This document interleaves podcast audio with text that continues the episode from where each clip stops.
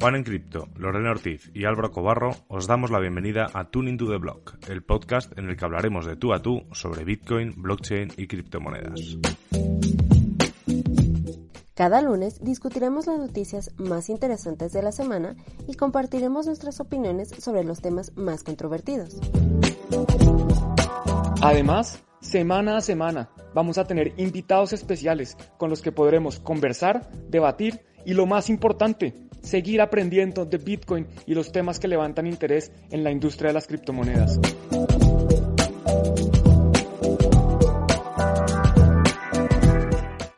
Hola, ¿qué tal? Muy buenas, bienvenidos a todos y a todas eh, a un nuevo episodio de Tuning to the Blog. Un día súper especial, ya sabéis, el lunes en directo con todos vosotros. Yo soy Álvaro Cobarro y aquí a mi lado está el de Ocho Bien, está Juan. ¿Qué tal, Juan? ¿Cómo estás? Hola Álvaro, muy contento, muy contento por todo lo que está pasando con el precio de Bitcoin, con las buenas noticias, con un sponsor que tenemos hoy, la sorpresa que les vamos a contar. Vamos a hablar también de cómo se puede ganar al precio de Bitcoin en plena subida, que eso no es fácil, es difícil. Yo creo que eh, todos los fondos, todos los administradores de activos en el mediano plazo van a ser medidos si pueden superar a Bitcoin. Bitcoin va a ser el activo de cero riesgo y los administradores van a tener que ganarle a Bitcoin. Si no me ofrecen a mí ganarle a Bitcoin, yo no voy a ir a un administrador porque simplemente puedo comprar Bitcoin. Entonces eso es todo lo que vamos a hablar hoy. Y bueno, yo por mi parte quiero introducir a Lore, que está acá. ¿Cómo estás, Lore? hola, hola a todos. Pues muy emocionada. Eh, realmente el día de hoy me desperté así con todo el boom de Bitcoin, todo mundo hablando de Bitcoin, Elon Musk, Tesla, o sea, realmente Crypto Twitter se volvió loco. Eh, todo el mundo estaba hablando justamente de, la inversión de Tesla, que pues lo vamos a platicar también el día de hoy aquí. Y eh, pues bueno, quiero saludar a todos los que nos están viendo. Ya vi por ahí que están eh, desde México, aquí compatriotas, desde donde más nos están saludando, seguramente desde España, Mándanos saludos chicos y chicas y pues bueno, vamos a empezar. ¿Qué les parece chicos? Pues genial, nos parece súper bien. Y además Juan hoy eh, ha desvelado una cosa por la cual estamos súper contentos y que no sería posible por todos los que nos veis en directo y ni los que nos veis luego o nos escucháis en diferido. Que por cierto, hemos he estado mirando hoy las estadísticas del pod en tanto en Evox como Spotify y estamos creciendo muchísimo. Es algo que de verdad, de, aquí, muchísimas gracias a todos y a todas porque todo ese fruto ha dado resultado y hoy tenemos un primer sponsor de Tuning to the Blog. Además, os aviso que estamos siendo súper selectivos con los sponsors porque nos gustaría siempre pues hablaros de cosas que nos parecen súper interesantes y creo que no hay nadie mejor que Juan para hablarlo. Si quieres, Juan, te comparto pantalla y, le damos. Perfecto. Bueno, pues hoy queremos hablarles, antes de empezar con el episodio, de, de Money on Chain. Money on Chain es un proyecto DeFi construido en la red de RSK. RSK es una sidechain de Bitcoin, es una cadena paralela a, Bitcoin, la llaman cadena lateral, pero básicamente tiene Bitcoin como colateral. Ahí no hay un token nativo. El token nativo es R Bitcoin o Smart Bitcoin, que básicamente como funciona es que yo bloqueo un Bitcoin y a cambio de eso me emiten un Smart Bitcoin en la cadena. Entonces, ¿qué es Money on Chain? Money on Chain es un proyecto que permite eh, a distintas personas acceder a distintos tipos de productos. Entonces, una persona que está muy positiva en Bitcoin, que cree que Bitcoin va para arriba, puede apalancarse, puede hacer un Bitcoin 2X y tener una posición de dos veces Bitcoin. Una persona que, por lo contrario, quiere mantener estabilidad, tiene incertidumbre frente al futuro y no sabe para dónde va el precio, puede comprar un DOC y es mantenerse en un dólar estable, es un dólar on-chain. Entonces, es una moneda que no fluctúa con respecto al dólar. Entonces, si yo pongo 10 mil dólares en Bitcoin y lo convierto en DOC, pues ese DOC después me quedan 10 mil dólares. Si Bitcoin sube o baja, a mí no me importa, son 10 mil dólares. Después yo lo puedo volver a convertir a Bitcoin. Si Bitcoin ha subido, pues tendré menos Bitcoins. Si Bitcoin ha bajado, podré comprar más Bitcoins. Y hay un token que es como un Bitcoin con esteroides, lo llamo yo, que es el BitPro. Y si bajas un poquito más, Álvaro, y le das clic a, donde dice cómo saber más del BitPro, eh, bueno, ahí ya está. Ahí tenemos la gráfica de cómo se ha comportado el BitPro frente a Bitcoin. Bitcoin es la línea amarilla y lo que podemos ver es que eh, el BitPro pues ha superado a Bitcoin. ¿Por qué ha superado a Bitcoin? Por dos razones. Principalmente porque eh, tiene un pequeño apalancamiento. Eh, la diferencia entre los que, digamos que para que una persona pueda tener un dólar estable, hay otra persona que tiene que tener el dólar apalancado, el, el, Bitcoin apalancado. Entonces, básicamente se transfieren riesgos. El que quiere más riesgo, compra eh, el, el, dólar, el Bitcoin 2X. El que quiere menos riesgo, el que quiere estabilidad, compra o, o mintea el DOC, crea el DOC. Entonces esos dos se comparten riesgos. Ahí hay un pequeño riesgo que queda en la mitad que lo absorben los Bitpros, los Bitpro holders. Y adicionalmente, los que tienen Bitpro no solo tienen ese pequeño apalancamiento, sino que además ganan una comisión de lo que pagan los que tienen Bitcoin 2X. Los que tienen Bitcoin 2X tienen que pagar una, una pequeña tasa de interés, por decirlo así, por participar de esto. Y tienen una comisión también que se ganan, no es una comisión, realmente es una recompensa por liquidity mining, que eso lo he explicado en el canal. Creo que en, en Bitcoin hicimos un artículo sobre qué es liquidity mining, pero básicamente es premiar a los proveedores de liquidez con un token de gobernanza del protocolo, que se va a llamar el MOC. Entonces, hoy en día, las personas que tienen Bitpro están ganándole al precio de Bitcoin y adicionalmente están ganándose un token que se llama MOC, que es el token que va a gobernar el protocolo de Money on Chain. Entonces es muy interesante, de nuevo estamos muy contentos con este patrocinador. Yo personalmente lo utilizo, yo tengo un poquito de, de Bitpro y estoy ganándome mis MOC desde hace tiempo, entonces estoy muy contento. Y por otro lado, pues también, si están interesados, hay un video que les vamos a, mostrar en pantalla, donde yo explico un poco más en detalle cómo funciona este tema de, es un tutorial de Money on Chain. Entonces pueden buscar ahí está DeFi en Bitcoin, tutorial Money on Chain en español o Juan en Crypto Money on Chain. Y les va a salir este tutorial donde les explico un poco más en detalle cómo funciona esto. También, importantísimo, abajo en la descripción del video va a haber un link un link muy recomendado para que hagan clic, para que lean, solo para que si les interesa aprender más.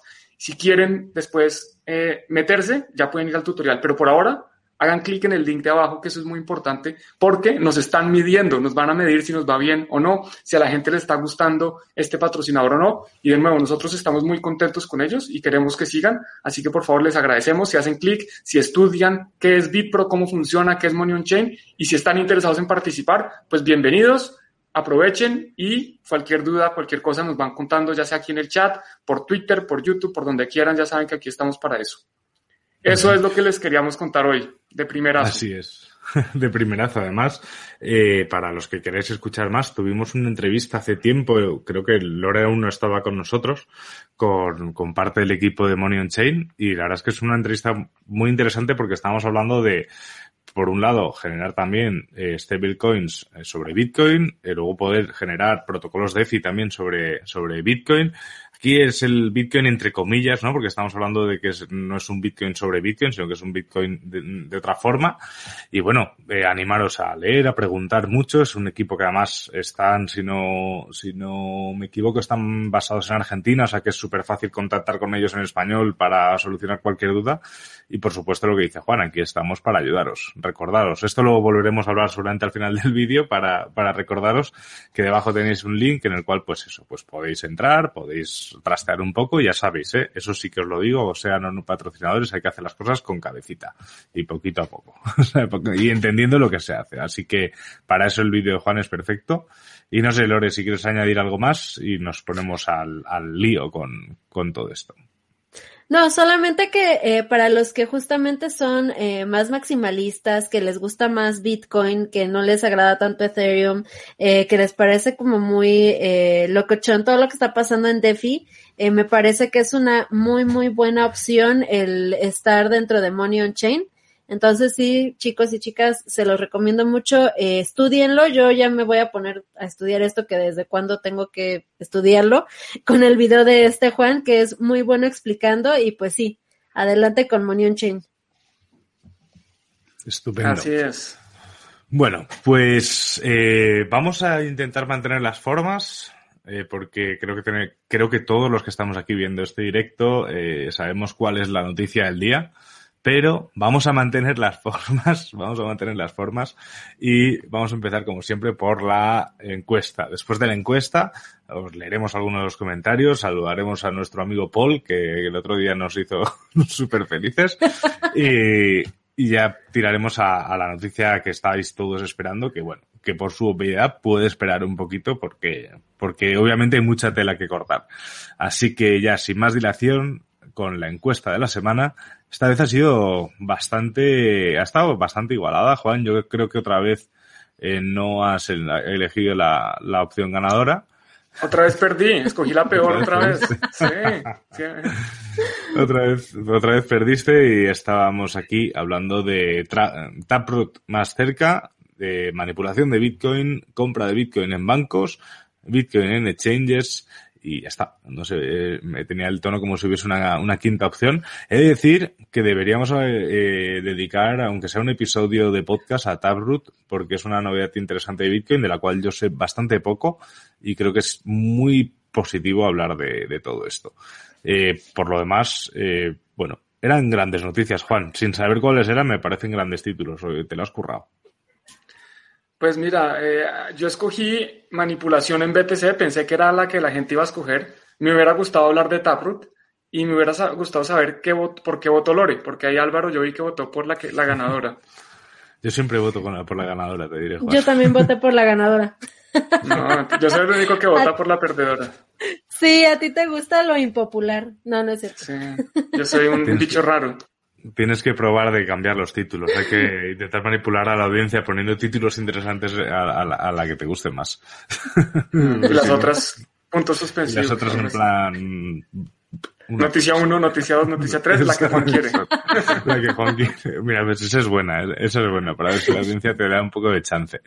Pero bueno, vamos al lío, vamos al lío con la, con la noticia ganadora. La noticia ganadora es esta de aquí de Diario Bitcoin. Eh, Visa pondrá a prueba API cripto que permitirá, que permitirá a instituciones y bancos comprar Bitcoin este año. Wow, qué, titular más largo. Ahí me sale la vena un poco periodística. Es, hay que hacer los titulares más concisos. O sea, la cuestión, eh, desde el cariño, eh, diario Bitcoin, o sea, no os lo digo, no os lo digo a malas. Eh, la, la cuestión, eh, cada vez está más cerca, cada vez hay más noticias de que los bancos están tocando Bitcoin. Al final estamos viendo que ahora es Visa, hace unos, unas semanas o un mes BBVA anunciaba que en alguna filial ya se podría empezar a ofrecer incluso custodia de Bitcoin y no sé, no sé qué pensáis compañeros, pero esto os acerca, ¿no? Sí, esto está muy cerca. En Estados Unidos ya hay tres bancos que pueden manejar la custodia, la compra y venta de Bitcoin a nombre de sus clientes. Dos de estos bancos están en, en Wyoming, que Wyoming va a ser seguramente la regulación cripto por excelencia, por lo menos en Estados Unidos. Y hay un banco eh, a nivel federal, que significa que puede operar en todos los distintos estados del país, que es el que acaba de hacer el, el partnership con Visa. Este banco se llama Anchorage. Y del país. Del país. Y, y entonces eh, bueno, pues Visa hizo esta partnership y la idea es que la Visa pueda empezar a ofrecer a todos los bancos con los que trabaja, que prácticamente son todos los bancos del mundo, habrá algunos que no, pero la gran mayoría, eh, la, la, precisamente la compra, venta, custodia de criptomonedas. Creo que es una noticia gigante. Eh, es inevitable, es que esto viene, es que ya venimos hablando desde hace tiempo. Entonces, eh, es una noticia que en cualquier momento iba a llegar y llegó.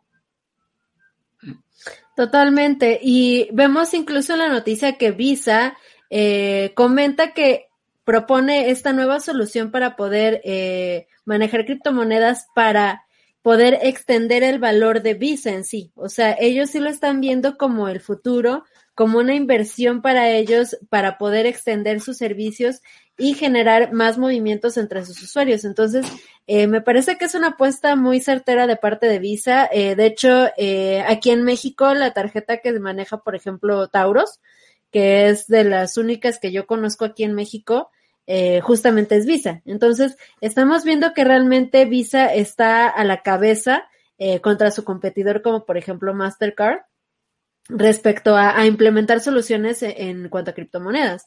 Ahora también me llama mucho la atención eh, que justamente el neobanco con el que se asoció para poder eh, manejar esta API es un banco con una, un enfoque un tanto social, porque incluso aquí mencionan que este banco se, se centra en generar riqueza generacional para la comunidad afroamericana, o sea, incluso tiene algunos eh, enfoques como sociales, eh, ya que, bueno, como sabemos, eh, la, la, la, acumulación de riqueza en cuanto a la, a la sociedad afroamericana, pues se ha habido... Un, un, segundo, Lore, perdona. Este comentario de aquí es un scam, ¿vale? Lo avisó Juan ya, mm. así que procedemos a, oh. borrarlo y compañía. Os aviso, nunca, nunca os vamos a pedir dinero, ¿vale? Aviso, perdona, Lore, es que me ha parecido, me ha parecido no, no, no. Súper urgente, sí, antes de que alguien vaya a caer en eso. Sí, bueno, aprovechando este pequeño paréntesis, tengan mucho cuidado, ni Juan, ni yo, ni, ni Álvaro, ni Bitcoin, ni Bitcoin en Basibar, nunca jamás vamos a poner en, en acción este tipo de eh, propuestas o de promociones en donde pidamos que nos manden Bitcoin para duplicárselos y cosas así, ¿ok? Eh, les digo también porque nos ha pasado mucho en el Embassy y conmigo también. Y bueno, ahorita vimos a, Juan que le clonaron su página, y mm. tiene el mismo nombre oficial, pero pues no es. Todo parece igual, pero sí, no, no es. Nos, tienen que dar ya el tic de verificado para que no pasen estas cosas. Pero no. Perdona, Lore, continúa. Eh, ya no me acuerdo bien de lo que estaba hablando, pero bueno, eh, a lo que voy es a que este banco ha enfocado justamente a eh, apaciguar un poco la brecha en cuanto a riqueza respecto a, la comunidad afroamericana con la comunidad blanca. Entonces, eh, pues creo que eh, tiene como un, un tinte en tanto social este neobanco y a ver qué, qué tal le va a Visa con, con esta nueva. ¿Otra vez? ¿Otra vez? Bloqueado. Ya está bloqueado. Y. Ay, ¡Qué horror! esto. Bueno, ya estáis avisados. Es, una lástima. Ya, ya, ya, estáis avisados. A partir de aquí eh, pues procederemos eso a bloquear y borrar el comentario. Perdonad, pero esto es algo que... No, no, no, está bien. Y si pueden, denuncien esos perfiles. Cuando ven este tipo de, de estafas, avísenos justamente para hacer público que no somos nosotros y denuncien el perfil porque son falsos. Yo incluso el, domingo publiqué un video solo de estos, estos estafas que están pasando, porque esta es una de muchas tipos de estafa que hay en YouTube y es una lástima y en Facebook y, van a venir más, entonces hay que tener cada vez mucho más cuidado, porque en pleno bullrun es donde los estafadores más se ponen activos. Entonces hay que cuidado con eso. Correcto. Sí, eh, hay un pequeño comercial. Si van al, al canal de Bitcoin en Basibar, tenemos igual un live stream solamente de criptoestafas. Ahorita te paso el link, este Álvaro, para que se los compartas y puedan aprender también un poquito más sobre cómo prevenir este tipo de, de criptoestafas.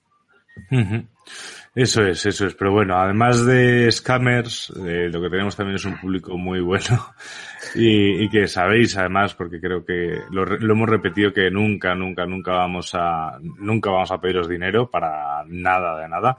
Así que vamos a proceder a, leer aquí algunos de los comentarios de Paul García, nuestro, nuestro mecenas máximo. El Patreon. El Patreon absoluto de Tuning to the Blog. Eh, que dice que se vienen cosas buenas y efectivamente se, se vienen cosas buenas. Y de aquí nada, otros, otro fijo también, Juan Carlos Duarte, que es un crack enviándonos memes y a partir de aquí ya, bueno, eh, aquí hay comentarios de gente que dice que, que, los que compraron nada en enero hoy son ricos. Bueno, yo creo que para ser ricos tienes que comprar muchos hadas eh, y, y, eso es un punto importante. Aquí estamos al final. Ewok ha llegado a tiempo, yo también he llegado corriendo y Juan también. Hemos llegado y con la lengua afuera, por eso hemos tenido un pequeñito retraso, pero bueno, aquí estamos para vosotros. Eh, veo aquí saludos de Venezuela, Perú, de Perú. Eh, Lore, te pregunta Andrés que dónde consigo un collar así como de Bitcoin para, para su esposa. Eh, los vendemos en... Ay, perdón. Los vendemos en Bitcoin en Basibar. Ah, pues ¿Y qué, qué? Pues, eh, no, y que deberíamos rifar una botella de vino marca Bitcoin. Bueno, yo eso a, lo de la botella me apunto, pero para mí. Si hemos recibido propuestas para hacer cerveza artesanal eh, para Bitcoin en Basibar, especial para Bitcoin en Basibar. Entonces sí. Ah, Ah, bueno, iba a comentar esto. Sí, los vendemos en Bitcoin Embassy Bar, están hechos de plata. Eh, de hecho, eh, nuestro, um, ¿cómo se llama? Proveedor. nuestro proveedor eh, acepta criptos como forma de pago y de hecho puedes encontrar eh, su contacto en nuestra página bitcoinemp.com. Hay una página donde dice alianzas y comunidad. Ahí hay una, una sección donde están eh, pues todas las personas que han querido anunciarse en nuestra página que aceptan eh, criptos como forma de pago y ahí está, dice eh, 21 Million Jewelry, creo que se llama la empresa. Entonces puedes checarlo ahí, este queridísimo Estupendo. Y un comentario, pregunta de un señor muy fuerte, pues, por lo que veo en la foto de perfil. ¿Qué opiniones piensan de la entrada de los bancos en el mundo cripto? ¿Pondrán en riesgo la descentralización? Eh, personalmente creo que al final todo lo que sea entrar bancos y compañía es un camino natural que más tarde o más temprano iba a llegar y al final la descentralización se pone en riesgo en el momento en el que los propios usuarios de Bitcoin, grandes y pequeños, deciden usar servicios custodio, ya sean de bancos o otras empresas, a ser dueños de sus propias claves. Entonces eso va a depender de, de vosotros, de nosotros. Eh, entonces que, bueno, obviamente acapararán una cuota de mercado importante, pero de nosotros y solo de nosotros depende que esto siga siendo descentralizado. Esa es mi opinión. De acuerdo, yo creo que eh, el riesgo que de pronto existe más que de descentralización es de concentración de los recursos. Y pues ya lo estamos viendo y lo vamos a ver más adelante en detalle, pero hay grandes instituciones que en, en total tienen acumulados cerca del 6% de los bitcoins en circulación. Entonces, pues están concentrados, eh, eso era también de cierta forma es inevitable, ¿no? Porque eh, pues grandes compañías como pueden ser Grayscale tiene un fondo que tiene muchos bitcoins, pero esos bitcoins representan varios inversionistas. Y si hubiera un inversionista, por ejemplo, que es un fondo de pensiones, pues representa a todos los pensionados, o incluso MicroStrategy. MicroStrategy tiene unos bitcoins, pero esos bitcoins no son del señor Michael Saylor, esos bitcoins son de todos los accionistas de MicroStrategy. Entonces tampoco es que haya mucha concentración. Al final los bancos también listan en bolsa y, están, pues esos son bitcoins de, los inversionistas de esos bancos. Eh, yo tampoco creo que haya mucho riesgo de descentralización mientras corramos nuestros nodos. Por eso es muy importante cuando uno ya empieza a aprender más y está dispuesto a dar un paso adelante, poner su propio nodo, montar su propio nodo de Bitcoin. Álvaro tiene uno, yo tengo uno que está muy cerca y, no es tan difícil, la verdad. Es muy recomendado montar su propio nodo y obviamente guardar, ser, ser custodio del propio dinero. Eh, por eso soluciones interesantes como Money Chain nos permiten a tener, participar de un mercado de alternativas descentralizadas, manteniendo nosotros control del dinero, que eso, eso para mí es, eso es parte de lo interesante de DeFi. Entonces, bueno, pues sí, yo no, no tampoco veo ese riesgo tan latente. Ya veremos, ya veremos qué, ya veremos qué ocurre. No sé si querías añadir algo más, Lore. No te escuchaba. Estás en mute. Ya, ahora sí. Ahora sí. Honestamente, yo también estaba un poco preocupada eh, al respecto de la cuestión del acaparamiento en el mercado de Bitcoin de parte de grandes inversionistas, como lo hemos estado viendo. Sin embargo, lo cierto es que si Bitcoin continúa el camino que va, que lleva hasta el momento, lo más probable es que a final de cuentas esos bitcoins van a tener que ser vendidos eh, en algún momento o distribuidos entre eh, accionistas, como dice Juan, entre empleados incluso eh, para cubrir ciertos gastos, proveedores, lo que sea. Entonces, a final de cuentas, estos bitcoins pues van a terminar siendo distribuidos por otros canales eh, sin embargo, pues sí es muy importante el estar consciente de que para que llegue a ese punto todavía falta un, tiempo, ¿no? Ahorita lo más probable es que este tipo de estrategias que están asumiendo las grandes empresas y las instituciones eh, sea eh, holdear este Bitcoin por un buen largo rato. Entonces, eh, pues hay que, hay que empezar a, acumular sats dentro de la posibilidad que tengamos de, de, inversión y pues sí, a ponernos listos para para que no acaparen el mercado tan fácil. Efectivamente. Bueno, recordaros que aquí no damos consejos de inversión, está bien puesto hoy el, el banner. Y vamos a pasar a una historia, no sé si llamarlo una historia de amor, una comedia romántica. Bueno, bueno. Ya nos llegó otro. Eh, Juan Carlos. Juan Carlos Duarte, nos estáis haciendo de verdad que eso, o sea, es algo que nosotros hasta la semana pasada no habíamos recibido nunca. Y de hecho, Juan no sé si ha averiguado aún cómo se, cómo se cobran este tipo de propinas. Pero, pero muchísimas gracias, Juan Carlos, por, por la propina. Pues decía que, mm, voy a quitar el banner ya, que ya sabéis que no damos consejos de inversión y me pone nervioso. No sé si esto es una historia de amor, una comedia romántica, una peli de suspense, eh, quizás es eh, más una película tipo esta de, mm, de, de, puñales por la espalda, ¿no? Que es como de averiguar quién es el asesino, ¿no? Y, y, y, no sabes por dónde van a venir. O una partida de ajedrez también podría ser una partida de ajedrez. Así que vamos a ver la primera jugada. 20 de diciembre de 2020. Bitcoin es casi tan bullshit, es decir, tan, tanta paparrucha, basura. tanta basura como el dinero fiat. Elon Musk. Aquí aquí vemos un pequeño spoiler de lo que va a pasar. eh, que decía que, que, había jugado una gran partida, una gran partida de ajedrez. Aquí Samson Mau decía que le debatiesen, se reían porque era Blackstream, bla bla.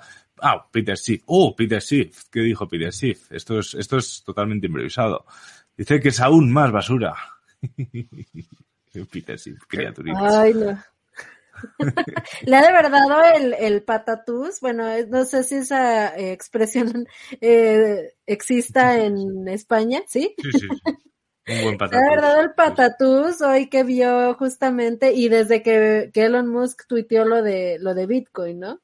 Porque ahí seguramente le estaba aplaudiendo lo, lo de que es tan bullshit como el fiat, pero pues se le revirtió todo. Efectivamente. A partir de ahí, eh, Elon Musk, bueno, eh, sabemos que es un gran aficionado a las redes sociales, a hacer incluso experimentos sociales. De, eh, yo recuerdo una vez que incluso hizo bajar las propias acciones de Tesla poniendo un tuit de, uff, estas acciones están demasiado altas. Creo que es hora de vender y las hizo bajar, porque sí, porque le apetece, porque es Elon Musk. No sabemos aún si es bueno o villano de la película. Yo apostaría casi por villano. ¿eh? A mí me, me suena más a, a, villano con un plan malvado que, que, a superhéroe. Pero bueno, eso ya son apreciaciones personales.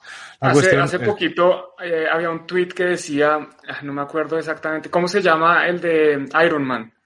Eh, Tony Stark. bueno, que no sabe, que sí, que Elon Musk es Tony Stark o es Lex Luthor. De, tu millonario. Eh, el de Superman. Bueno. Ese es el de Superman, sí, sí. No sabemos, no sabemos exactamente muy bien, do, do, muy bien exactamente qué será, eso lo, solo lo sabrá él y ya veremos cuando, cuando, no sé, cuando ponga un algo para tapar el sol al estilo, al estilo señor Barnes, pues ahí a lo mejor podemos especiar algo. La cuestión es que este señor empezó a chilear a muerte Dodge pero a muerte. Le, le, encantan los memes en general, entonces pues obviamente le gusta el meme coin.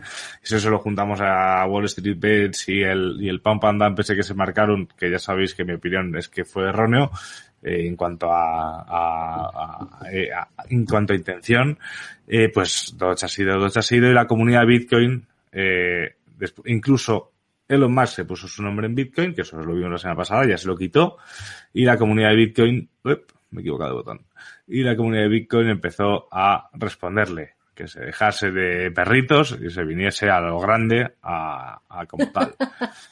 en lo cual el señor Musk seguía y seguía y seguía, yo os lo estoy contando como un cuento porque es casi como un cuento, seguía siguiendo con su Dodge, Dodge, Dodge, Dodge, hasta que hoy ha pasado. Espérate. La gran noticia. La gran noticia. Tambores. Que es, tambores, que es esta aquí. Tesla compra 1,5, eh, o sea, 1.500 millones en, en, en lenguaje en europeo. Español, en castellano. En español, de Bitcoin.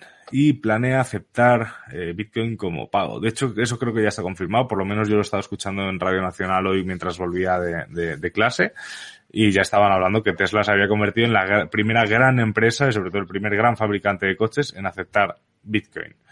Esta noticia ha salido a eso de mediodía en España. No sé si Lore te ha pillado a ti recién levantada o, o, tal, ha sido, ha sido por ahí. La cuestión es que Bitcoin ha hecho eh, pues una cosa espectacular y ha vuelto a superar una vez más en este 2021 eh, sus máximos históricos. Y sí, a la hora... Lo que se sabe. A partir de ya podemos ya empezar a divagar. A la hora que me desperté, eh, generalmente me despierto a las siete y media de la mañana, antes de saber. Y esta vez se me olvidó poner mi alarma y me desperté una hora después. Y cuando voy despertando voy viendo eh, que el, que el all time high Ah, pues ya llegó casi a los 45 mil, ¿no? Entonces, eh, pues sí, primero yo no entendía qué había pasado, o sea, porque aparte es realmente impresionante ver la gráfica así, literal, vertical, así, ¿no?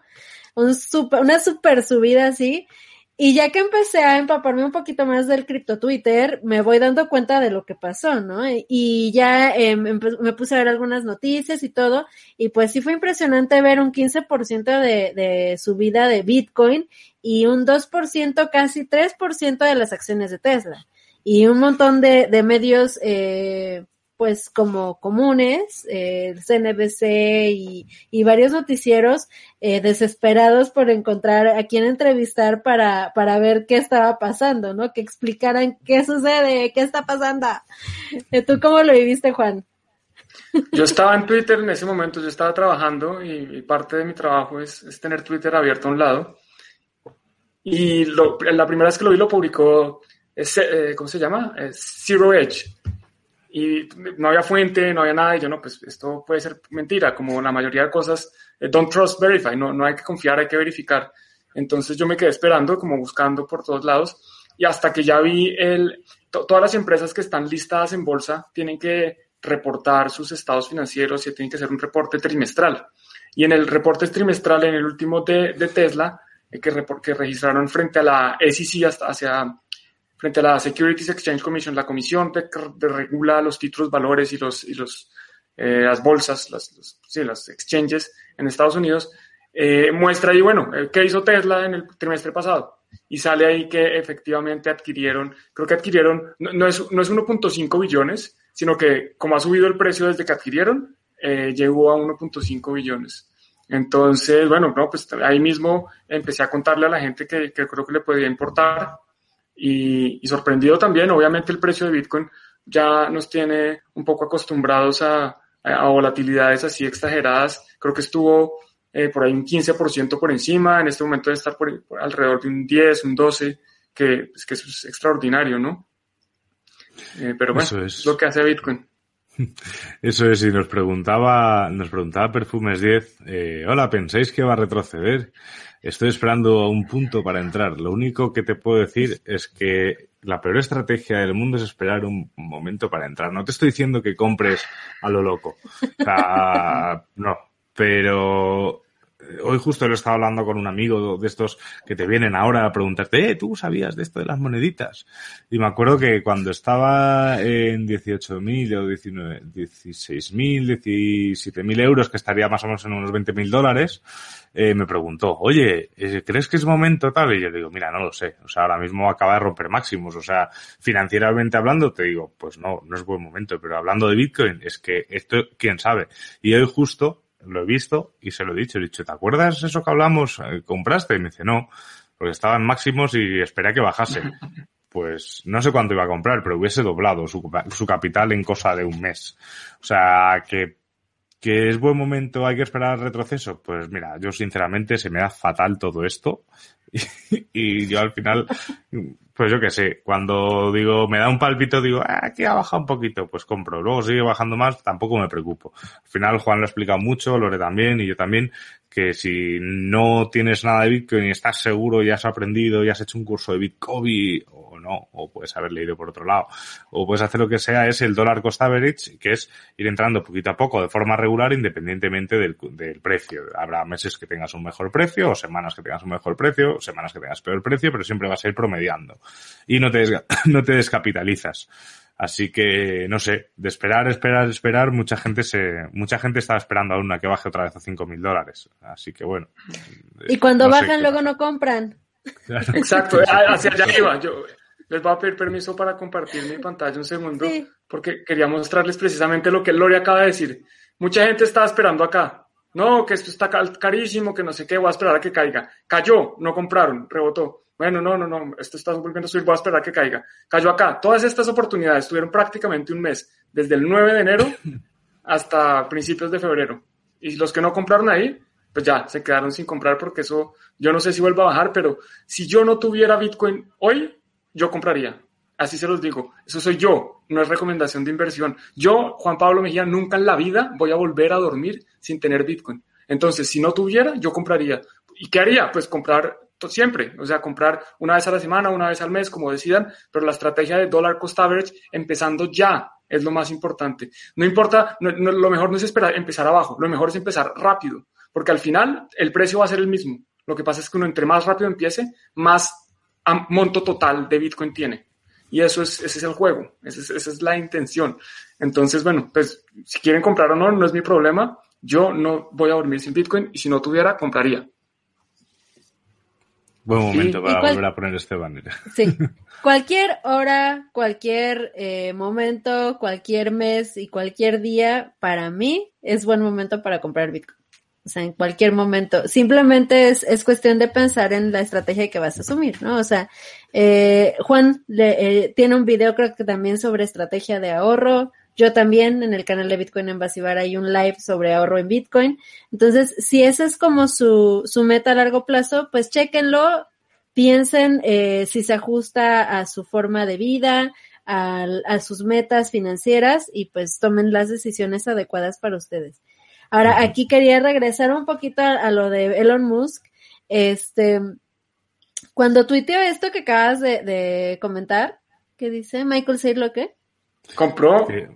Compró Bitcoin, primero, luego, fue MicroStrategy y Michael Saylor ha estado dándole la turra a, a este, a, a Elon Musk bastante tiempo. O sea que... A, lo, a lo que iba era lo siguiente, este, muchos eh, le dicen que este movimiento de, Elon Musk con Tesla es debido a, lo de MicroStrategy, ¿no?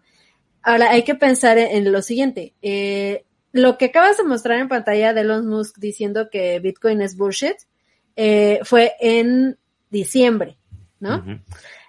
El documento que se hizo público de la SEC eh, dice que en enero ellos hicieron todo el movimiento eh, pertinente para poder invertir en Bitcoin en enero de este año. Y hasta ahorita en febrero se está haciendo público este documento, ¿no? Entonces, eh, este, este tipo de inversiones pues tienen una planeación bastante larga, o sea, no es así de que, ay, hoy me desperté, voy a comprar Bitcoin, no, porque justamente lo que estaba comentando Juan, o sea, el hecho de que una empresa tenga eh, una inversión en Bitcoin no es que Elon Musk, o sea, persona yo, estoy invirtiendo, o sea, estoy invirtiendo el capital de la empresa que se distribuye entre todos los accionistas y la mesa directiva y todos los que forman parte de esta empresa. Entonces, todo esto, o sea, se estuvo discutiendo seguramente largo y tendido entre, entre la mesa directiva de, de Tesla y de, de toda la cuestión de, de, de lo que tenían que hacer para internamente para poder hacer este tipo de inversiones. Entonces, no es algo como de hoy fue, hoy se le ocurrió, no, o sea, esto ya viene arrastrando de una historia larga. Sí, y eh, Elon Musk había mencionado. No, decía que Edwin justo preguntaba si la fecha real de que de compra de Bitcoin fue por el mes pasado. Pues aquí tenemos, lo hemos hablado un par, o sea que no lo, no lo ha comprado hoy exactamente. Hoy, hoy lo reportó y seguramente eh, va a seguir comprando o, va a tener un porcentaje dedicado a eso porque esa es la estrategia de Michael Saylor eh, con MicroStrategy. Ellos no van a tener liquidez en dólares, creo que, creo que van a tener máximo 50 millones de dólares y el resto, su, su caja, su liquidez es Bitcoin, porque ellos ya han decidido, ya cambiaron el chip. Y precisamente cuando hablamos de será buen momento para comprar Bitcoin, piénsalo de otra forma. ¿Qué tal si lo pensamos? Será buen momento para vender dólares o para vender euros o para vender pesos o para vender la moneda que tengan.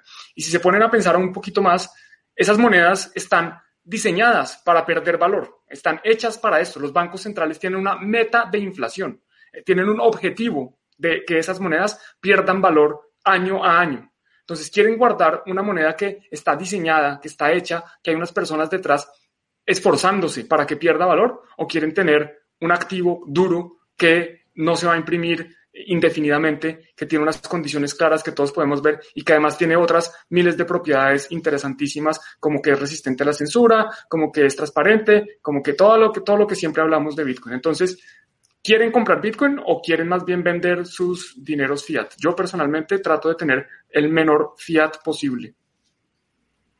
Eso es, eso es. Eso, eso es al final es un cambio de chip. Y obviamente es, es más complicado pues cuando tienes que hacer frente a muchos pagos y, obviamente pues, lo primero es pagar tus cosas. O sea, no dejes de pagar el alquiler por, por, por acumular Bitcoin. O sea, mejor seguir teniendo un techo que dormir en la calle pero con un ledger en el bolsillo. O sea, eso está claro. ¿eh? O sea, hay que, hay que tener un poco de cabeza. Y relacionado también con... Perdona, Juan, dime. No, no, no, simplemente, de nuevo, el menor el menor fiat posible. Eso no significa no tener, ni mucho menos. lo menor posible, lo, lo, mínimo necesario. lo mínimo necesario, efectivamente. O por lo menos tener facilidad a la hora de pasarlo a Fiat en caso de, tal. Nos comentaba nuestro amigo Paul que que está jugando a la Mongas en la cripto, efectivamente, lo que no sabemos aún si, no sabemos aún si es el impostor o, efectivamente está haciendo todas las tareas. De momento está haciendo las tareas, o sea que está jugando un poco con nuestra, nuestra mente. Y, y Juan preguntaba también, eh, Juan de Magic Abril, eh, si Dodge, aunque sea un meme, creen que llegará al dólar. Es, todo es posible en el mundo de Bitcoin y los memes y compañía, yo qué sé. Lo que sí que sé es que en el momento en el que el meme deje de estar de moda porque Elon se canse o por que los grupos estos de Pam Pam que están saliendo a base de, Wall Street no me gustaría estar en, en Dodge y sobre todo entrando tarde, ¿no? O sea, si yo fuese un holder de Dodge porque por las risas de hace años, pues estaría encantado con todo esto. Seguramente hubiese vendido ya pero, pero no lo sé, no sé si llegará, la verdad. Aquí le contestan que no cree que llegue al dólar, es ilimitada por ganar una moneda ahora que está en alza, bueno, pero nada de cantidad alta, en su opinión. Es jugársela, en mi opinión es Dodge siempre ha sido un meme y siempre ha sido un meme y todo, y todos yo creo que la respetamos porque es un meme coin, o sea, nunca ha prometido nada, ni ha estado ahí, no tiene desarrollo detrás ahora mismo. Es, es, una cosa que está ahí, siempre nos ha hecho gracia y a todos nos hace ilusión recibir unos dots de propina porque es como, hey, guay, tengo un meme coin, ¿no? Y ya está. Pero a partir de aquí ya todo lo que se está moviendo detrás a mí me da miedo, sobre todo por la gente nueva que está entrando en esto. Pero bueno, eso ya lo hemos estado comentando. Yo, yo nunca, nunca he tenido Doge, nadie me ha dado Doge ni siquiera de propina, ni siquiera sé en qué billetera se puede tener eso, pero les quiero mostrar también rápidamente el precio de Doge. Yo no, yo no sabía... Ok, bueno, si algún día alguien me quiere regalar Doge, yo abro mi billetera de Coinomi para que me den Doge. Yo no sabía esto que está impresionante, el precio de Doge no para. Está, está un primer pump, un mini dump, un primer otro pump, un mini dump, está pompeando y me parece, sí, como dice Álvaro, peligrosísimo para los que entran y, ven esto y no tienen ni idea de la tecnología, no saben que no hay desarrollo, no saben que, es un meme. Y bueno, eh, cada uno ah, está, hace lo que quiera con su dinero. A mí me regañaron por, por Twitter, que, porque yo dije que Elon Musk era un irresponsable y salieron todos los libertarios a decirme que, que no, que la gente hace lo que le da la gana con su dinero y que cada uno puede decir lo que quiera y lo de siempre. Ese es el, eterno debate, ¿no? Con los libertarios y, compañía. Yo puedo tener una ideología eh, bastante liberal, por así decirlo, en algunos puntos, pero, pero a mí personalmente como persona que, como persona que, bueno, como personas que estamos aquí, que nos dedicamos a divulgar esto, a explicar las cosas y que y, y, yo personalmente sé que una persona que se ve perjudicada por un movimiento de este tipo, que no deja de ser un scam, un pump and dump es un scam, siempre, siempre lo ha sido. O sea, un grupo de señales, que al final es lo que es un grupo de pump and dump, es un, es un, es un scam. Ya está. O sea, no queda otro. Entonces, toda esa gente que se ve afectada es luego gente que cuesta mucho volver a explicarle las cosas y sobre todo contamina su círculo, círculo de alrededor. Por lo tanto, a mí sí me parece una responsabilidad eh, pumpear este tipo de cosas, sobre todo eh, porque a la gente que está ganando obviamente estará encantada, pero hay que pensar que estás ganando a costa de la pérdida de otros. ¿Que eso pasa siempre en los mercados? ¿Es naturaleza pura? Sí. Pero, pero en este caso creo que no estamos jugando algo más que, unos sucios dólares o unos sucios euros. Y aquí Andrés nos comentaba que lo que le pasó a Elon es que está financiando su programa espacial y por eso vendió sus mansiones. No creo, no creo que Elon Musk haya tenido que vender mansiones para pumpear nada y bombeó Dogecoin para invertir ese dinero en llevar pasos a la luna y poner satélites de Internet. Bueno, es una teoría, no sé qué opináis de esa teoría. Yo no creo que haya tenido que vender nada a Elon Musk para, para hacer todo esto, pero... no, porque aparte estamos hablando de, de, capital institucional, o sea, es el de la empresa. Incluso ahí justifica en el comunicado que salió, más bien en el documento que salió porque no fue un comunicado, este, que, que esa acción de, de modificar ciertas pautas de, de la empresa es porque no, eh, o sea, legalmente no, no tienen que tener esas ganancias de la empresa líquidas. O sea, ellos pueden ocupar ese capital para invertir en otras cosas. O sea, está hablando eh, tal cual específicamente de, del capital de Tesla, de las ganancias de Tesla, no de él. O sea, no es una inversión propia. Probablemente tiene una inversión propia, eso sí, pero no está hablando de, de que yo, Elon Musk, voy a comprar eh, Bitcoin. Está hablando de Tesla, está comprando Bitcoin. Son dos cosas muy diferentes. Efectivamente. Y, y, bueno, y obviamente todo esto, bueno, Paul, ya sabes que Paul se ha ganado salir con todos sus comentarios que está haciendo con su familia el tema del dólar, del dólar cost, cost average. Y, y luego nos preguntaba Juane también, eh, comprar Ethereum como lo ven, o Polkadot o ADA. Aquí no damos recomendación de inversión. A mí, si, quieres, si quieres, Juan, te digo que a mí ADA es un proyecto que me ha gustado siempre porque es muy sólido y va muy lento y ahora parece que está subiendo. También decían que había detrás un grupo de Pam Pam Dam, luego los maximalistas de, de Cardano, que los hay, eh, decían que es que se vienen noticias. Yo estoy personalmente, estoy de administrador en, en el grupo de Cardano hispano, creo que se llama así, pero estoy muy desconectado ahora mismo, entonces no sé muy bien. Como proyecto me gusta. Polkadot, la verdad es que sin conocerlo tampoco mucho, eh, llevo meses diciendo, ah, no hubiese estado mal comprar algo por Polkadot y la, el último precio que lo miré eran 5 dólares y ahora creo que está por encima de los 20. Tengo muy poco ojo para estas cosas, ¿eh? así que no, prefiero que no me hagas caso, Juan. Juan. Pero lo importante de todo esto es que al final es eh, estudiar, la, estudiar el proyecto en el que te quieres meter, meter el dinero que puedas perder, aunque suene básico, es basiquísimo hacerlo y estar tranquilo con tus inversiones, que es de lo que se trata, pero sobre todo aprender de qué van, porque tanto Ethereum como Polkadot como Cardano, en cuanto a proyectos y tecnologías, son propuestas interesantes. O sea, no os quedéis en, no os quedéis solo en el precio.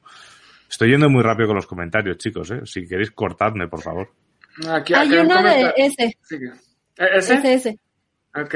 Este me interesa más porque porque no es de precios necesariamente y de otras criptomonedas, sino bueno, ¿qué opinan de las grandes cantidades que se han retirado de Coinbase a carteras frías? Bueno, realmente no se sabe si es a carteras frías, se especula porque es una dirección y esa dirección puede ser otro exchange que, que no está identificado todavía, puede ser una billetera fría o una billetera caliente, puede ser cualquier cosa. Eh, yo creo que eso es eh, demanda, que es, perdón, oferta reprimida. Cuando, cuando yo tengo mis bitcoins y si los quiero vender, tengo que venderlos en un exchange. Es lo más fácil. Puedo venderlos también persona a persona o meterlos en una, eh, ¿cómo es que se llama estas billeteras? Eh, Cold Card. No, la otra chiquita. Eh, open Dime. Puedo guardarlo en una Open Dime y, y, tras, y tras venderlo eh, mano a mano. ¿sí? Pero normalmente uno puede asumir que el Bitcoin que se retira del exchange es para no venderlo. Entonces, muchas gracias, Paul. Entonces, yo creo que eso es bueno, digamos, para el, para, para el precio, para el largo plazo. Y aquí está Paul de nuevo con su generosidad, un super sticker. Ahora, también eh, pensemos en lo siguiente. Eh, muchas veces en los exchanges ha pasado eh, lo de los hackeos, ha pasado que se les pierden las llaves privadas porque se muere el dueño, ha pasado que este, no sé, el, el exchange no sé, puede pasar, ¿no? No pasa desde Mandgox, pero puede pasar que se retire, o sea, que, que de plano diga, saben que ya no voy a, operar y me llevo lo que tengo y ahí se ven, ¿no? Entonces, yo considero que este tipo de acciones eh, van de la mano con un poco el temor, ¿no? O sea, yo incluso personalmente lo, lo, sentí, o sea, cuando empezó a subir otra vez Bitcoin, tenía ahí un, un poco de Bitcoin en un exchange y lo, lo quise sacar justamente porque dije, ok, si aquí ahorita el exchange eh, de repente se pasma, de repente algo pasa y se, ellos tienen mi, mi cripto, mis bitcoins, pues mejor me los llevo yo, yo los custodio, ¿no? Entonces yo creo que va de la mano con la subida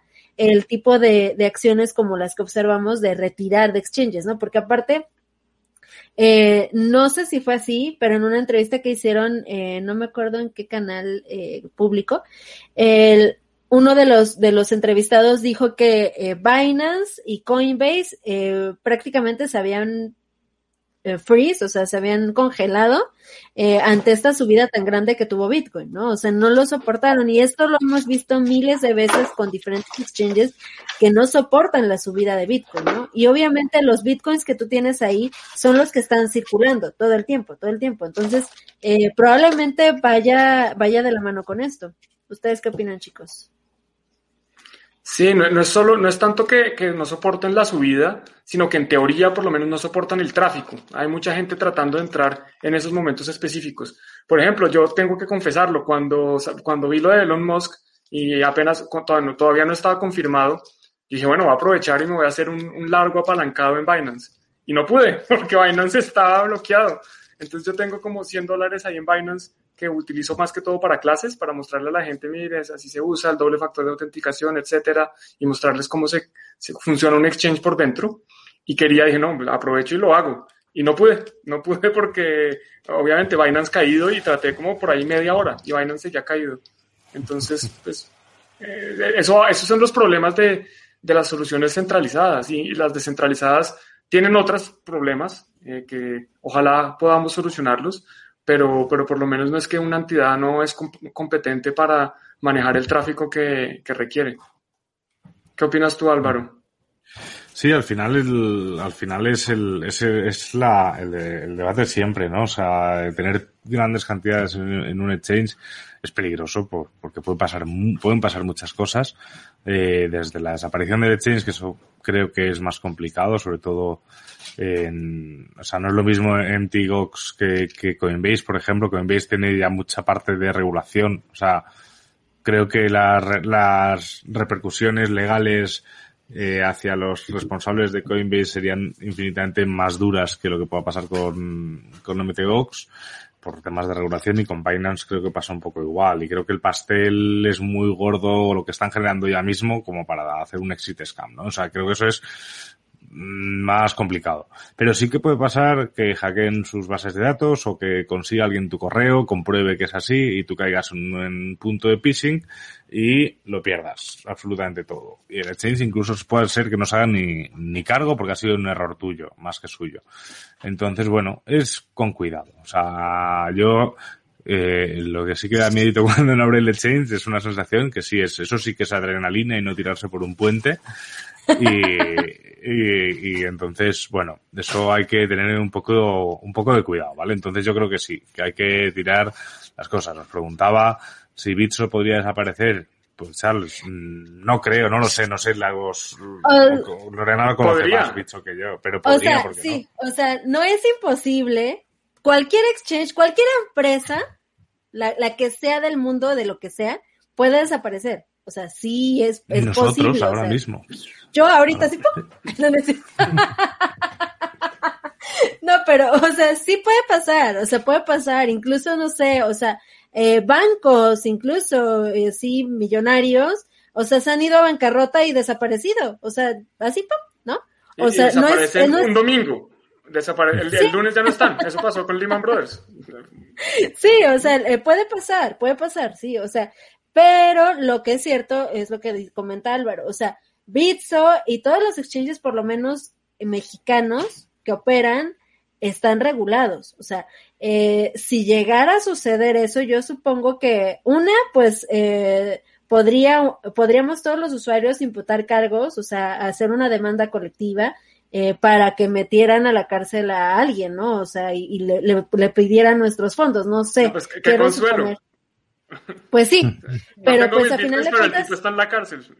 Ajá, o sea, e, eso es lo que pasa cuando a ti te estafan. O sea, te lo digo porque yo tuve una experiencia muy cercana, no me pasó a mí, pero sí a un familiar. Eh, lo estafaron con la compraventa de una casa. El tipo, o sea, el, el, la persona que lo estafó está en la cárcel. O sea, la persona que lo estafó, la, la, el culpable está en la cárcel. Pero su dinero, su dinero, no, o sea, no se recuperó. Y eso puede pasar con cualquier estafa. O sea, no estoy diciendo que Bitso sea una estafa. Simplemente que si llega a, a quedarse en bancarrota, si, si algo sucede internamente y, la empresa desaparece o se termina, eh, pues podría pasar algo así, ¿no? Entonces, eh, por eso es mejor custodiar uno mismo sus bitcoins y eh, guardar muy bien sus llaves privadas. Recuerden guardar muy bien sus llaves privadas. Repitan conmigo, guardar las llaves privadas. Sí. Efectivamente.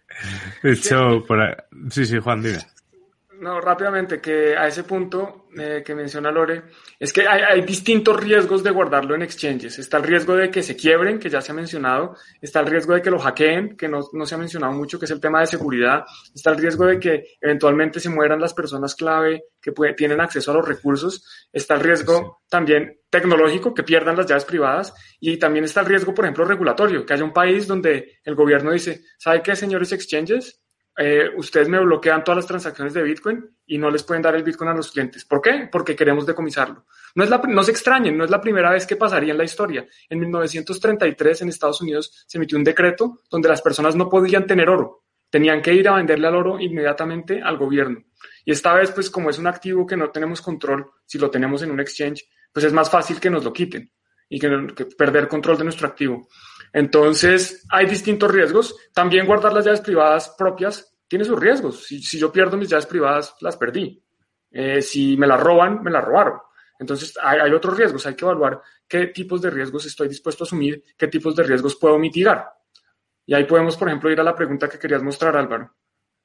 No, preguntaba Yesman Tamayo desde, desde Facebook, desde uno de los Ah, tampoco, no hemos podido arreglar el Facebook del Embassy.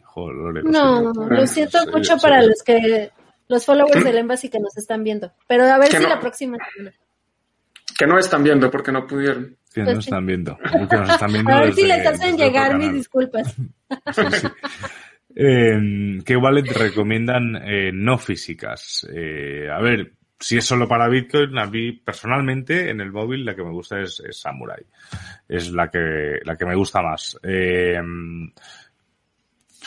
si, es para otras cosas, pues la verdad es que yo en el móvil no utilizo muchas wallets. y normalmente los proyectos suelo utilizar, por ejemplo, el Cardano utilizo la, la pura de Cardano, la que guarda toda la blockchain, ¿no? Pero, pero, y luego en Ether, pues sí, tengo no sé, así no físico, pues sí, tengo una cuenta en Metamask para poder trastear, aunque así como está el Ether, que pues tampoco hace mucho tiempo que no trasteo nada con Ether. Pero, imposible, con el costo del gas. Imposible. No, no, claro, por eso, por eso mismo. Entonces, pues no sé, yo creo que es esa, no sé si Wasabi, ¿no? Está en escritorio, es, también está muy bien. Eh, y luego Yo he pues, oído que pruebas. Moon Wallet, ¿no? Moon Wallet, no sé si la han usado ustedes, pero mucha parte, gran parte de la comunidad la, la recomienda. No sé. Sí, sí, yo no lo he usado, pero la recomiendan mucho. Y, se puede, tiene para Lightning Network no custodiado, o sea, custodiado por cada uno de nosotros. Entonces eso digamos que es una, una ventaja importante. Y yo antes estaba mencionando una que es física, entonces no, pero se las quiero mostrar y me voy a poner en grande con el permiso de mis compañeros, que es esta que se llama el Open Dime. Es una billetera de un solo uso, es una billetera fría y ahí uno puede guardar las llaves privadas. Entonces es interesante porque porque me permite mover Bitcoin físico. Yo puedo, si alguien tiene esto, esa es la única persona que tiene las llaves privadas y nadie más las puede tener. Entonces es, es interesante porque es una forma de, de mover el Bitcoin físico, similar a las monedas, estas Caucasius, que eran unas monedas que tenían Bitcoin. No sé si alguno de ustedes ha tenido una. No, no, pues no. De hecho, apenas eh, salió un tweet muy, muy padre, ¿no? Justamente de, de una de las monedas más caras del mundo que tiene cuántos mil bitcoins, ¿no? Y es de oro aparte, y es de, ese tipo, ¿cómo se llama? ¿Casasius? Caucasius, creo que se llama. Caucasius. Ah, y otro uso muy padre para ese Open Dime que acabas de mostrar, este, alguna vez a mí me preguntaron cuando estuve dando cursos eh, cómo se podía heredar Bitcoin. No sé si la persona muere, si una persona muere y no nadie sabe dónde están las llaves privadas.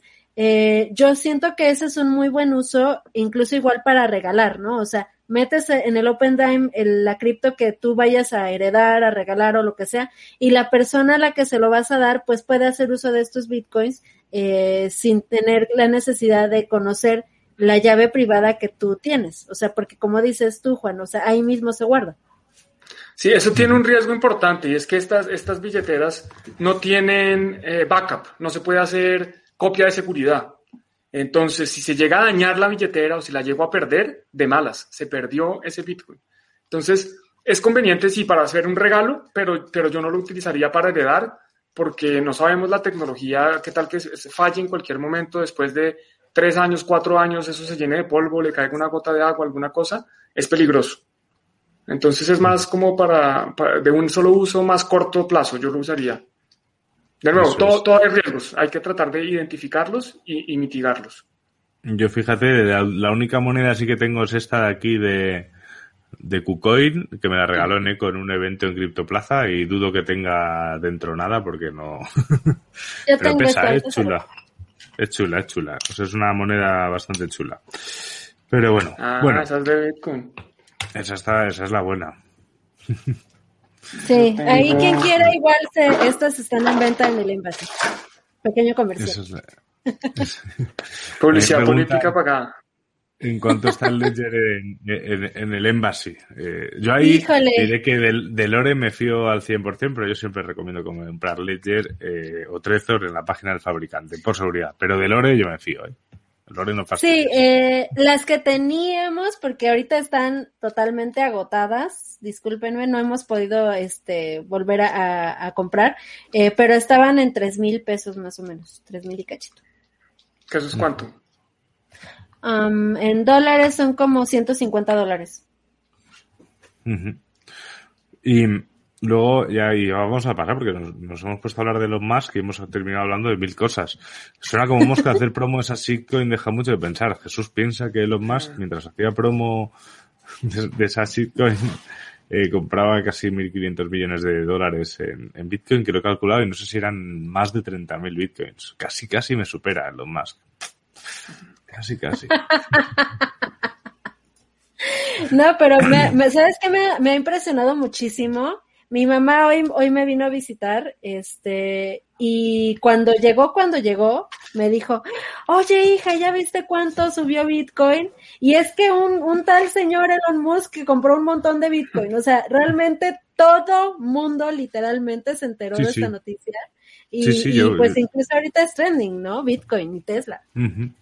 No, no, yo he salido hoy en el coche, me he puesto la radio y, por primera vez estaban hablando de Bitcoin y no como una estafa, al contrario, decían, o sea, las conclusiones eran de que Elon Musk y Tesla eh, serían, harían efecto llamada de otras grandes empresas y al final esas empresas, pues no sé, yo cuando estaba escuchando venía en el coche diciendo, ¡buah, tengo ganas de llegar a Tuning to the Block! Porque a ver si en ese camino sale ahora, yo que sé, Apple diciendo lo mismo, yo que no, no lo sé. Pero bueno, por avanzar un poco, el, el, el, el, ah, es que estaba esto así. Eh, también a raíz de Tesla ha salido esto. Que ahora mismo Bitcoin, eh, no Flipped es que ha pasado, ¿no? No es que haya eh, doblado. Flipped es que se volteó. Es que se volteó, o sea que, que tiene más valor, ¿no? Correcto.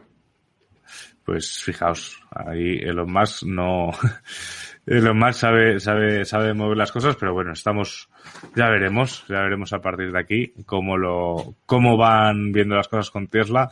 A mí una de las cosas, yo creo que con esto eh, podemos terminar, aunque llegaremos a los memes, eh, estoy hoy un poco torpe con los botones, eh, llegaremos a más memes ahora en un ratín antes de terminar.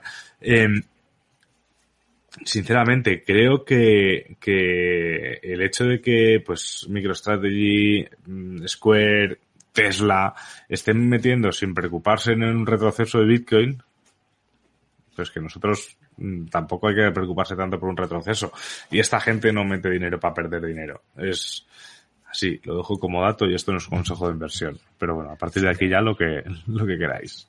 Es que hay que pensar mucho en, el plazo de la inversión. Es que uno, si está pensando en vender en una semana o está pensando en vender en un mes, eso no es una inversión, eso es un trade. Eso se llama tradear. Nosotros no tradeamos, nosotros no hacemos trading, entonces no podemos meternos en la mentalidad de si hay que comprar para vender mañana o en una semana. Eso es, eso es otra cosa distinta. Y yo les quiero mostrar para explicar un poco lo que la noticia o el meme o el tweet que mencionaba Álvaro de lo de lo de Tesla, qué es lo que pasó. Entonces, primero les voy a mostrar aquí la lista de las empresas más grandes del mundo. Entonces, estas son empresas listadas en bolsa. Puede haber privadas que sean más grandes. Entonces, tenemos la, más grande es Apple, con una capitalización de mercado de 2.2 billones. Estos son billones de dólares. Tenemos aquí, bueno, Tesla es la 7, la compañía 7 más grande del mundo, 818 mil millones. Y tenemos aquí Bitcoin, eh, está acá, 824 mil millones. Entonces, todos los bitcoins en circulación, ¿qué es esto? Es, básicamente multiplicar el precio por bitcoin, ups, el precio por bitcoin por la cantidad de bitcoins nos da este valor de market cap, 821 mil millones. Y todas las acciones Tesla multiplicados por el precio de Tesla, de la acción, eh, nos da 818 mil millones. Eso es lo que eh, decía Álvaro cuando dice que se flipó, se, pasó el valor de Bitcoin ahora es más valioso que Tesla. Y nos comenta aquí Daniel Alfonso que viene una super información sobre Dodge, va a ser sustentado por diamantes, rubíes y también sí por kriptonita también. y por el petróleo de Venezuela.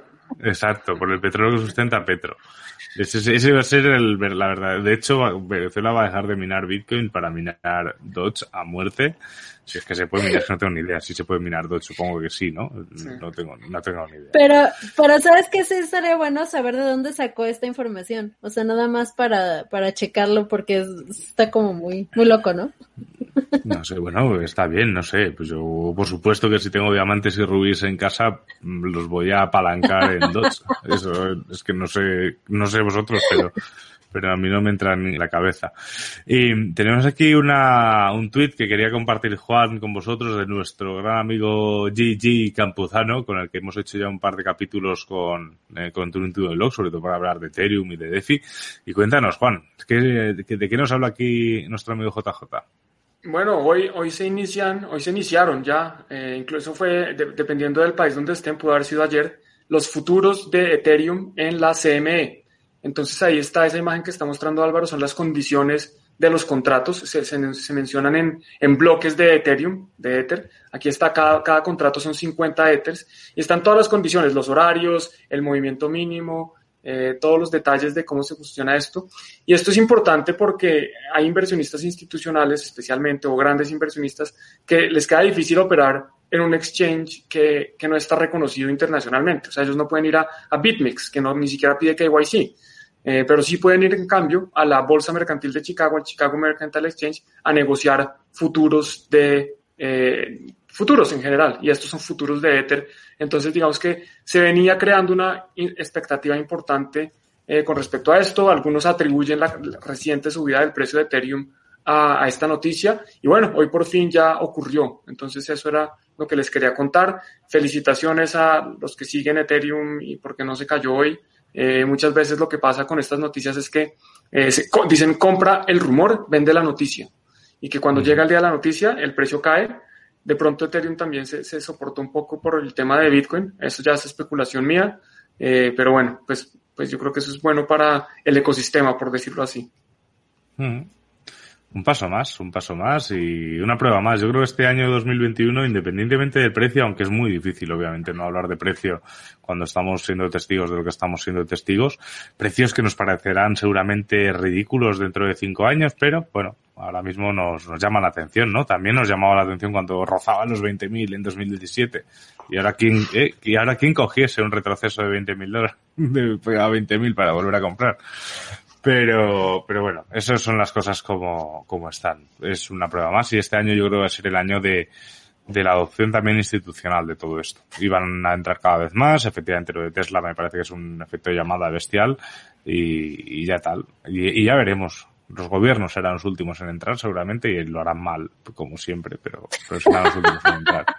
Vamos a, vamos a dompear en los gobiernos. Cuando lleguen los gobiernos salimos a vender todo para que baje de precio. Claro, claro, claro. Y volvemos a comprarles cuando vendan, vendan en pánico, ¿no? Directamente. Y compramos Dodge. Compramos do o compramos oro. No, no, es mentira, es mentira. No le hagan caso a Juan en cripto. No. Y nos, nos, preguntaba Andrés Quiroga de que hasta cuándo queremos que llegara la temporada alcista, ya te lo digo, no lo sabe, no lo sabe nosotros, ni nadie. Y si congelaríamos DAI cuando llegue la corrección. El problema, Andrés, es que yo no sé detectar las correcciones. Para mí que baja un 20% no me parece una corrección. Es un día más en la oficina, ¿no? Entonces, eh, pues no sé, pues no sé, yo no soy muy de congelar y menos en, eh, no, yo ya voy con todo, ya no. Bueno, yo les voy a dar un, un, secreto, algo que no se dice mucho, por lo menos yo no lo he oído, y es que se puede hacer algo similar a dollar cost average cuando creen que estamos cerca de, del máximo. Y si, si, están haciendo trading, si, si, si no están comprando Bitcoin para holdear para toda la vida, lo que pueden hacer es, si creen que ya está cerca del máximo, empezar a vender un, 5%, después otro 5%, después otro 5%. Y cuando caiga, por lo menos ya han vendido algo, si es que cae, porque de pronto nunca cae. Aquí no sabemos, no estamos dando recomendaciones de inversión. Es algo que se puede pensar como el, el dollar cost average inverso. Eso es. Sí, así vas Bitcoin, Bitcoin cost average. Bitcoin cost average. total. Total, total, total. Y, te preguntan a ti, Juan, aquí, ¿qué, qué opinas de Tron? ¿Te gusta tanto como Ripple, no? No, hay un video, yo creo que mi video más exitoso es por qué Tron es una estafa. Y, todas las mentiras, no, no es, no es una estafa, es una shitcoin, pero, pero la, la mamá de las shitcoins. Entonces, bueno, ahí ya está mi opinión y, el video se lo recomiendo porque hablo de, de verdades, son, son hechos, no son opiniones. Hay opiniones seguramente, yo todo lo que hago opino, porque si no, pues no, no sería una persona, pero, pero son hechos, son eh, cosas que pasaron que de este estafador de Justin son alias, no sé, el shitcoiner más grande del planeta. Sí, yo comparto un poco la opinión, también es lo que hay. Es exactamente lo que hay. Pero bueno, estamos llegando prácticamente al final de, de, este episodio. Recordaros, para los que habéis llegado más tarde, que este episodio para nosotros es especial porque tenemos eh, nuestro primer sponsor, que ha sido también gracias a todos los que nos veis y compañía eh, porque si no, obviamente, si no nos viese nadie, nadie nos confiaría en nosotros. Y además estamos muy contentos porque ha sido Money on Chain. Eh, es un proyecto que además entrevistamos hace tiempo en Tuning to the Blog, en el, en el podcast solo de, de audio. Y, y, os invitamos a, echarle un ojo de, en el link debajo, o sea, debajo de la descripción de, de este vídeo que estáis viendo, tanto en el Embassy como en Juan en Crypto como, como en Bitcoin TV, eh, tenéis un link que os lleva a esta página, es un link exactamente igual que este, que nos ayudaría muchísimo que lo clicaseis, leyeseis sobre el tema, porque es una forma, al final Money on Chain es una solución de segunda capa para Bitcoin, y, y, tenéis la opción incluso de, de trabajar con un, ligero apalancamiento con Bitcoin Pro, que simplemente es un, un 2X, que como veis eh, supera al final el, el valor de Bitcoin, porque siempre es un poquito más de Bitcoin, también tiene siempre un poquito más de riesgo que en Bitcoin, pero bueno, a los que os gusta tradear, es una forma de generar beneficio y además también poder trabajar un poco con, con soluciones DeFi sobre Bitcoin, ¿vale? Así que muchísimas gracias a Money Chain para, por apoyarnos, es una ayuda casi tan importante como la de Paul y la de, y la de Juan Carlos Duarte de hoy. Eh, digo casi porque, porque sabemos que Paul y Juan Carlos están ahí como fieles todos los días.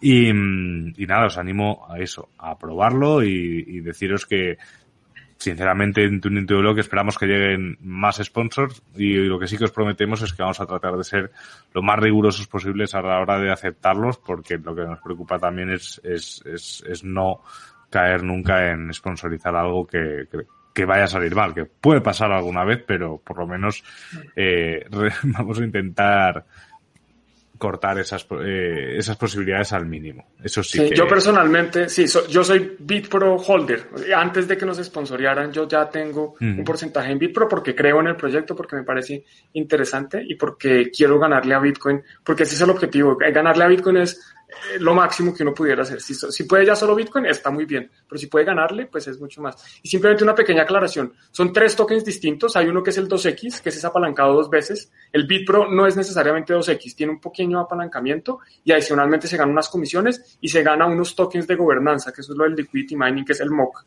Y está el DOC, que ese ya es el dólar on-chain, que es un estable. Entonces, uh -huh. eh, al principio puede ser un poco confuso, por eso también les recomendamos ver el tutorial que hice de, de Money on Chain eh, y pues entrar al link que les compartimos. No solo está abajo en la descripción del video, sino que también lo tenemos en los comentarios y lo vamos a poner en el primer comentario de los videos, tanto de los distintos canales. Vamos a poner el link para que por favor lo visiten, lean, si les llama la atención, eh, exploren y si quieren preguntarnos, con mucho gusto estamos para responderles. Uh -huh, eso es. Paul decía aquí que ya entremos en y pronto será alguno de Bitcoin. Bueno, Paul, eso, eso ya sabes que vas a tener aquí siempre y además os recordamos que sigue sigue en marcha el, el Tune 50 para tener un 50% de descuento en el curso de Bitcoin, en el de DeFi y en alguno más dijimos, Juan. Bitcoin DeFi. Eh, uno de los combos de pronto que organizas, que arreglaste no, o algo el- así. en el combo, en el combo seguro Los que no. combos no. Eh, pero bueno, pero añadimos Ethereum también. Si no está, lo, lo pongo después. O sea, para nuestra audiencia siempre lo mejor. Y ya terminamos con esta promo y pasamos a nuestra parte favorita del programa, que es la mem- memeología. Palabra Pero- que me acabo- Lo que viene no es un meme. Ah, ¿no? No, eso es de la vida real. Eso, Ah. eso es de verdad. Ah, amigo. ¿No sabías? No sé, yo es que he visto ya, yo, yo ya, yo cuando veo ya, cuando veo Twitter y, y estas cosas pienso ya en memes. Así no, pero mira, agranda, eh, por favor agranda esa imagen porque estos son dos CryptoPunks que están en subasta, pero hay otras dos, no digo, hay que hacerle clic para que se abran dos, do- hay dos más abajo. Los dos de abajo. Más, más. Ah, bueno, un millón de dólares. Se están Uh. vendiendo esos, esos CryptoPunks. Un, un- un token no fungible de, de unos píxeles. Esos son no sé cuántos píxeles, 20 por 20 o algo así. Eh, entonces, bueno, pues hay gente pagando un millón de dólares por eso que ustedes ven ahí en pantalla, esos cuadraditos. No es un meme, es Es de verdad. No, sí, y es que eh, recordemos, bueno, eh, les recomiendo que escuchen un capítulo que hicimos justamente sobre NFTs, sobre non-fungible tokens, eh, con Gustavo Grillasca, quien justamente me ayudó apenas a tokenizar una obra mía.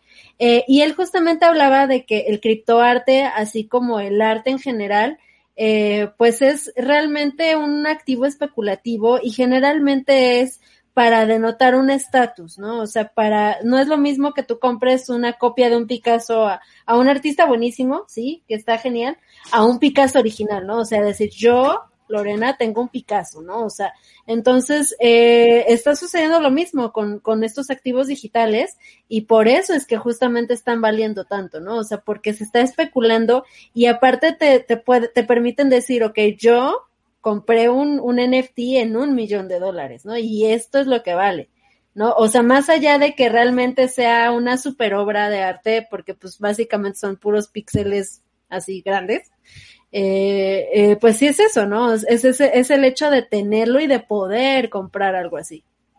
Ujú, Eso es. Y además, Lore, eh, nos has pasado también una cosa que vamos a poner al final, pero ya que hemos hablado de unos, unos tokens que son carísimos, pero no serán tan valiosos como, como lo que, que tú estás planteando también. Que si has hecho un vídeo, no tiene, no tiene sonido, pero nos puedes contar un poco por encima, Lore. No, justamente el día de mañana vamos a estrenar este video donde justamente explicamos, ahí se ve Gustavo Grillasca y Gilberto Bobadilla, eh, que son amigos míos, son artistas. Gilberto apenas está justamente adentrándose en la cuestión del, del arte, del criptoarte. Eh, y Gustavo, bueno, pues él ya es como un OG del, del criptoarte. Él me habló de esto hace ya dos años. O sea, antes de todo este boom del criptoarte, o sea, él ya estaba tokenizando en blockchain sus, sus obras de arte, ¿no? Entonces, vamos a estrenar este video el día de mañana, estén al pendientes en nuestro canal de YouTube de Bitcoin Embassy porque ahí van a poder aprender cómo tokenizar arte y este pues poner sus obras en un millón de dólares si quieren o en la cantidad que ustedes así consideren, ¿no? Eh, esto justamente es para explicar eh, sobre eh, la tokenización que hice yo apenas de un, mi primera obra de criptoarte que todavía sigue ahí en, en venta en rarible.com, quien quiera ir a comprarlo, ahí está, no cuesta un millón de dólares, se los prometo, realmente está mucho más económico que eso. Y pues bueno, es para que ustedes aprendan a cómo hacerlo. Y este, recuerden que voy a regalar un NFT eh, cuando comenten en el video, cuando lo compartan en sus redes sociales y recuerden seguirme en todas las redes sociales para que justamente puedan eh, concursar en este giveaway de mi NFT. Entonces ya estoy de hecho a seis followers de los siete mil. Entonces, si hay seis personas aquí que todavía no me sigan, ahí váyanse rápido a Twitter porque sí, porque ya, ya llego casi a los siete mil, ya estoy a nada. Eso es, eso es. Eh, nada estamos y, eh, y yo estoy a, a 99.000 de los 100.000. En nada, en, en nada llego. Bitcoin vamos mejor, estamos creo que a 94.000, creo, si no me equivoco, 90, no, más. Soy de letras, no o sea, mucho, de los 100.000. Wow. Pero bueno, ahora sí que llegamos, ahora sí que llegamos a, a, a, a un meme, porque si sale Bitcoin Meme Hub, Juan, ahí eso no es noticia, bueno, es noticia, pero también es meme, ¿no? Ok, entonces es meme. Peter Skip Ah. 100%. Ese es el hijo. Este es el hijo, ¿no? Spencer Schiff. Schiff. Mm. que eh, decía que alguien por favor compruebe que el estado de Schiff y su hijo, el hijo de Schiff, dice ha estado gritando Bitcoin no tiene valor al espejo toda la mañana. Recordemos ¿Qué se que, sentirá que tu propio hijo te trolee? hombre, teniendo en cuenta que el hijo ha dicho que, que Bitcoin sí que es el futuro, tienen que ser unas, unas cenas increíbles. De risas, por lo menos. O sea, vamos. Toma, hijo, come un poco de oro. Y él, no, me reto, ¿sabes? O sea, Peter Schiff, el señor que seguramente tiene Bitcoin, pero hará un día como un... O sí, no sé, no sé qué pensar. Bueno, tuvo, ¿no? Pero perdió las claves. Eso, Eso dice, eso es, eso es un negocio de familia y la verdad los dos se, se ayudan y se impulsan y cada vez que entre más ellos mencionen el uno al otro, pues más populares se vuelven. Entonces es un juego, lo están aprovechando y saben hacerlo muy bien. Es, ese chiste del hijo para mí es genial. Y, ahora un siguiente, un siguiente meme. Sí, sí, no, el chiste dijo es además muy elegante, o sea, está, está muy, muy bien. Y el siguiente meme es un ejercicio que Lore, te animo, ya que, que creo que te lo mandaron a ti, a que les mandes una pregunta a ver qué, qué opinan ahora. Porque es un tuit del 4 de febrero, es decir, de hace cuatro días. Así mero, nos vemos, vaquero, Musk, Bitcoin, los bitcoiners abandonan a Elon Musk y Castillo nos preguntaba, se le acabó el pedestal. Castillo, Void barra baja M, me gustaría que si estás viendo esto, sí, este confirmaba también. Este confirmaba también, me gustaría saber eh, si Castillo ahora mismo tiene la misma opinión, porque creo que que Elon Musk ha conseguido un Buzz Lightyear y han conseguido volver a casa de Andy haciendo analogía a Toy Story. Así que,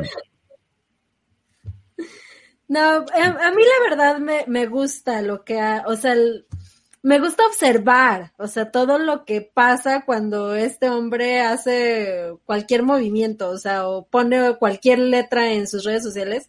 Para mí es, es muy interesante el observar cómo, cómo puede producir tanto movimiento en la sociedad. O sea, para mí en lo personal disfruto eso. Sin embargo, pues, más allá de hacerle caso lo que diga o no, eh, creo que lo que tenemos que hacer es simplemente disfrutar el show y ya, más allá de, de seguir como ovejas lo que dice o lo que no dice, este, porque justamente eso es lo, eso es lo que busca y le encanta, le encanta el, el que sabe que dice cualquier cosa y, y mueve mares y montañas, ¿no? O sea, le encanta eso. Entonces, más allá de, de seguirlo a él como un, un consejero o no consejero, guía espiritual.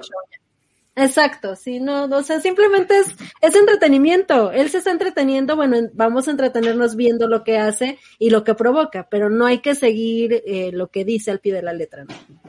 efectivamente, eso es. Y de hecho, el último meme, y con este terminaremos el, el programa de hoy, es, eh, sale una escena de los Simpsons de todos los niños en clase con la señorita Edna Carapapel, que en paz descanse, diciendo, eh, say, say the line, Elon, di la, di la frase, Elon, di la frase, y sale, y sale Elon Musk y dice, dots. Y todos, ¡eh! y una gráfica que, y una gráfica para allá. Es así, es así. Esto es un tweet que eh, también decía que Dutch es the people, eh, Dutch es el, el- la cripto del pueblo. Y aquí se preguntaba que hasta cuándo funcionará esto. Bitstern, pues no sé. La gente tiene mucha paciencia y muchas ganas de, de hacer estas cosas. Así que no sé muy bien, no sé muy bien exactamente cuándo, cuándo, cuándo parará. Ni nadie, ni, ni Elon lo sabe. Algún día se olvidará y ya, pues ya no me gusta. Me gusta otro meme y lo hará. Así es. A mí me sigue pareciendo un irresponsable. Eh, entiendo que es una broma para él. Entiendo que para él todo es una broma. Y pues si eso es así como él quiere manejar la vida, no tengo ningún problema.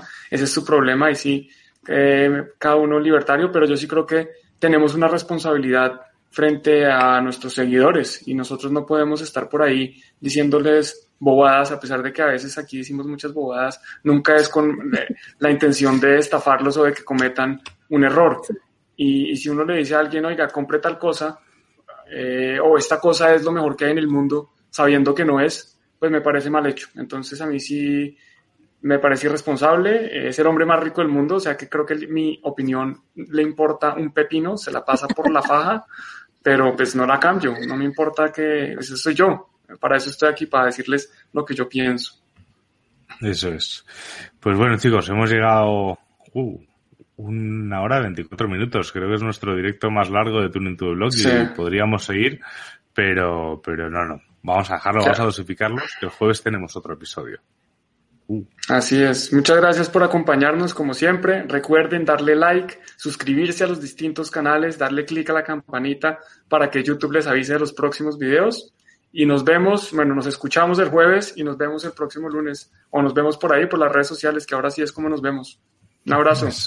Un abrazo a todos y recordad, suscribirse a los tres canales que los tenéis en la descripción, ¿vale? Y, echarle un ojo a los que es interesante. Y ya solo me faltan tres followers, ya solo tres. tres, estamos ahí, estamos ahí. bueno, muchísimas gracias, de verdad. Nos escuchamos el jueves. Hasta luego. Cuídense, bye.